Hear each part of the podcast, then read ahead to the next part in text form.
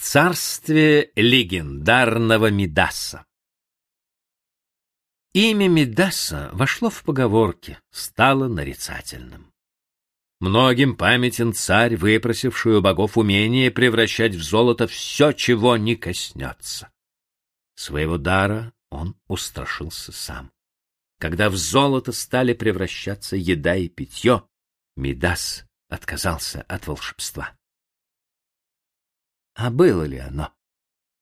Был ли сам Мидас?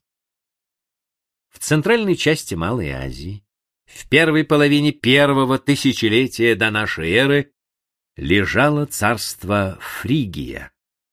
В 738-695 годах им правил Мидас, сын другого любимца легенд, Гордия. При его имени вспоминается история об узле, который веками распутывали и который одним ударом меча рассек Александр Македонский. Кто развяжет его, гласило предание, будет царем Азии. Тот Гордиев узел был мнимым наследством Мидаса.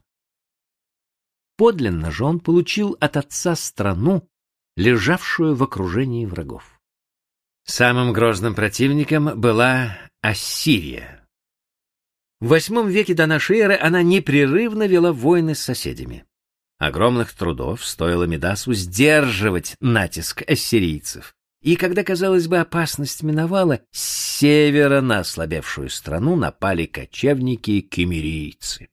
Царство пало, потеряв не все золото мира, но свои законные владения, Мидас покончил с собой. Можно лишь гадать, каким образом вполне реальный человек, правитель соседнего царства, пополнил реестр легенд Древней Греции. Попробуем хоть отчасти восстановить путь человека в миф, отправившись для этого по маршруту, который, как известно, проделал когда-то настоящий царь Мидас из Малой Азии в Дельфы. Посетив святилище Аполлона в Дельфах, на кого еще мог рассчитывать женатый на гречанке Мидас в войне с ассирийцами, кроме богов своих и чужих, царь оставил богатые дары. В то время жители греческих полисов были в большинстве своем очень бедны. Понятно, что история о том, как приехал в Дельфы царь Мидас, да подарил столько сокровищ, пересказывали все от мала до велика. Трудно было не удивиться тому, как много золота может быть у человека. Откуда же оно? И пошел шепоток о том, что все у него в руках превращается в золото. Так за строками мифа обнаружились факты. Мы увидели судьбу царя Мидаса, пусть лишь скупо намеченную штрихами. А что мы знаем о его народе? Некогда фригийцы жили в низовьях Дуная, среди других родственных им фракийских племен. По своему происхождению это индоевропейский народ.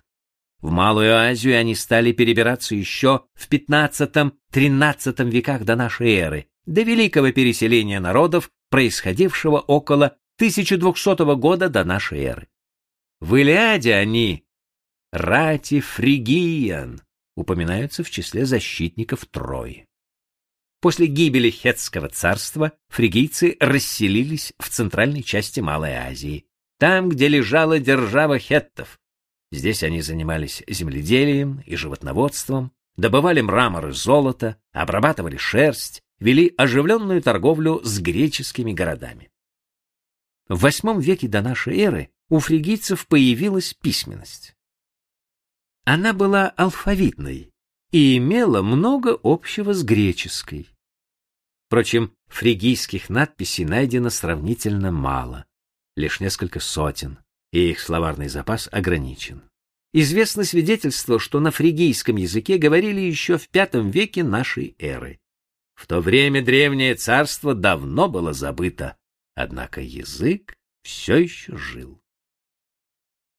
Столица Фригии Гордион лежала на реке Сакария в 80 километрах к западу от современной Анкары.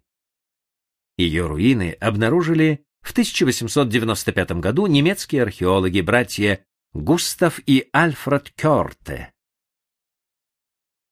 В 50 году прошлого века к систематическим раскопкам Гордиона приступили археологи из Пенсильванского университета. Верхний город располагался на холме высотой от 40 до 70 метров. Именно здесь в основном ведутся раскопки, хотя дворец фригийских царей до сих пор не обнаружен. Археологи не нашли ни одного здания, которое разительно бы отличалось от других своими размерами. Возможно, большая часть построек, находившихся здесь, принадлежала к царскому округу. Между тем обширный Нижний город до сих пор почти не исследован. Стоит подчеркнуть, что фригийская архитектура, дома, гробницы и храмы, высеченные в скалах, напоминала громадные постройки Микенской Греции, а также зодчество Хетского царства. Стены, окружавшие верхний город, очень похожи на стены Трои. В керамике Гордиона ощутимо хетское и троянское влияние. Теперь на месте древней столицы остались лишь более сотни курганов. Диаметр самого крупного составляет 250 метров, а его высота достигала некогда 80 метров. По оценкам археологов, для его возведения потребовалось почти 2 миллиона кубических метров земли. Для сравнения, объем пирамиды Хеопса, например, составляет 2,6 миллиона кубических метров. Ученые пока не могут объяснить, как этот, казалось бы, не очень многочисленный народ, фригийцы, возвел подобный памятник. Во время раскопок в крупнейшем кургане археологи нашли так называемую гробницу Мидаса. На ее строительство ушло 180 стволов кедров и пиний.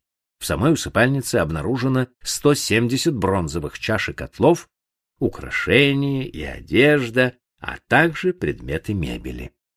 В хорошо сохранившемся захоронении покоились останки невысокого мужчины 60-65 лет, укрытые уцелевшими фрагментами двунадесяти шерстяных и льняных покрывал. Поначалу предполагалось, что это были останки самого знаменитого человека, правившего Фригией, царя Мидаса. Однако данные радиоуглеродного анализа показали, что деревья для гробниц были срублены в 744-733 годах до нашей эры. Возможно, в кургане лежал предшественник Мидаса. Сказать что-либо точнее нельзя. Нигде в гробнице не замечено надписей, удостоверяющих человека, погребенного здесь. Ученых удивляет одно. В этой усыпальнице есть все. Редкостные деревья и драгоценные камни, керамика и бронза, роскошные яства и лучшие одежды. Нет одного — золота. Того, чем прославился царь Мидас. В восьмом веке до нашей эры фригийское царство, занимавшее большую часть Малой Азии, переживало расцвет. Его правитель Мидас, как предполагают историки, вознамерился восстановить хетскую державу в ее прежних границах. Как отмечает немецкий историк Маргарита Римшнайдер, он вновь стал носить традиционную одежду хетских царей, всем своим видом подчеркивая, что является их наследником. Однако в начале VII века Фригию захватили кемерийцы, населявшие прежде области к северо-востоку от Черного моря и вторгшиеся, миновав горы Кавказа в Малую Азию, где оставались в течение нескольких десятилетий, так и не создав, впрочем, своего государства. После этой катастрофы на территории Малой Азии еще существовали отдельные фригийские княжества. Об этом напоминают фригийские монументы, святилища и наскальные рельефы, относящиеся к VII-VI векам до нашей эры. В VI веке на землях Фригии возникло Лидийское царство. В 547 году до нашей эры персидский царь Кир II сокрушил лидийского царя Креза. Позднее здесь властвовали Александр Великий, римляне, византийцы. К тому времени сами фригийцы смешались с соседними народами и растворились в них. Еще древние греки пытались ответить на вопрос, куда исчезли фригийцы. Одна из гипотез любопытна. Так Геродот в своей истории заявил, что предки современных ему армян были фригийскими выходцами. Математик и географ Евдок Скницкий в III веке до нашей эры писал, что Армении, племя из Фригии, и по языку очень похожи на европейцев. Почти полвека назад эту же идею повторил Дьяконов. По его мнению, фригийские племена вошли в древности в состав армянского народа в виде сравнительно незначительного меньшинства.